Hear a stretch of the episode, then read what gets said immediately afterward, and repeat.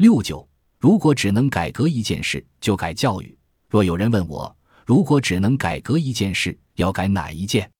我会毫不犹豫地回答：教育。现在，全球正进入一个像比尔·盖茨那种天才就能影响整个经济的时代，也是人才竞争的时代。在这里，所谓的人才，并非一般人所讲的会读书的孩子，或别人说什么他就照着做好的孩子。这里讲的是能以自己的力量思考、行动的自主性人才。他们必须有能力在新经济看不见的大陆上，自己开拓未开发的领地。现在的学校教育却在大量产出在新世界中完全无法成才的学生。为了让日本摆脱长期衰退，开启全新的繁荣道路，要把教育改革视为最重要的议题。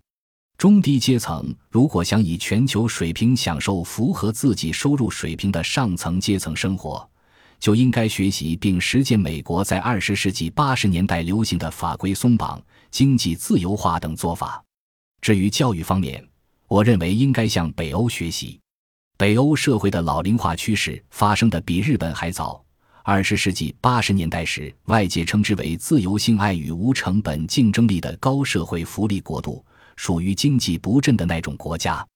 一九九零至一九九二年，北欧发生金融危机，时至 GDP 增长率甚至变为负值。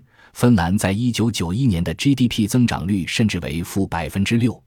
但其后，就像手机生产商诺基亚一样，北欧国家以 IT 产业为中心，成功上演了复苏戏法。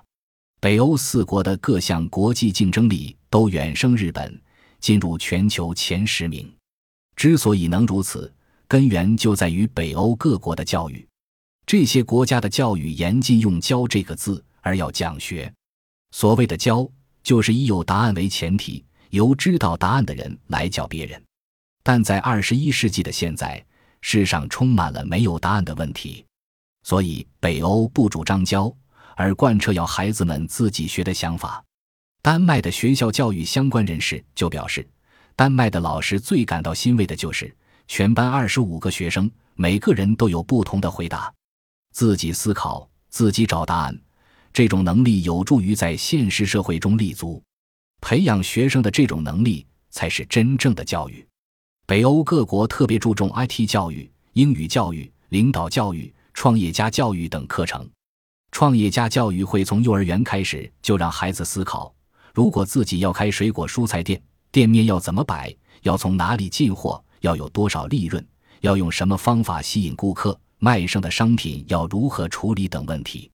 芬兰的小学教育也告诉孩子们：像芬兰这么小的国家，务必要创造出国际化企业。活跃于全球，这样的教育方针可谓极其正确。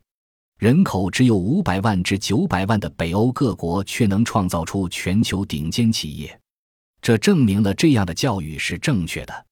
例如，丹麦有全球最大的助听器生产商威廉·戴蒙特风力发电装置生产大厂 NEG MECAN 与 Vestas；芬兰有诺基亚及通信大厂 Telia Sonera；瑞典有爱立信、伊莱克斯。OMX 等，不光是企业，国际性的非营利性法人也有很多领导者出身北欧。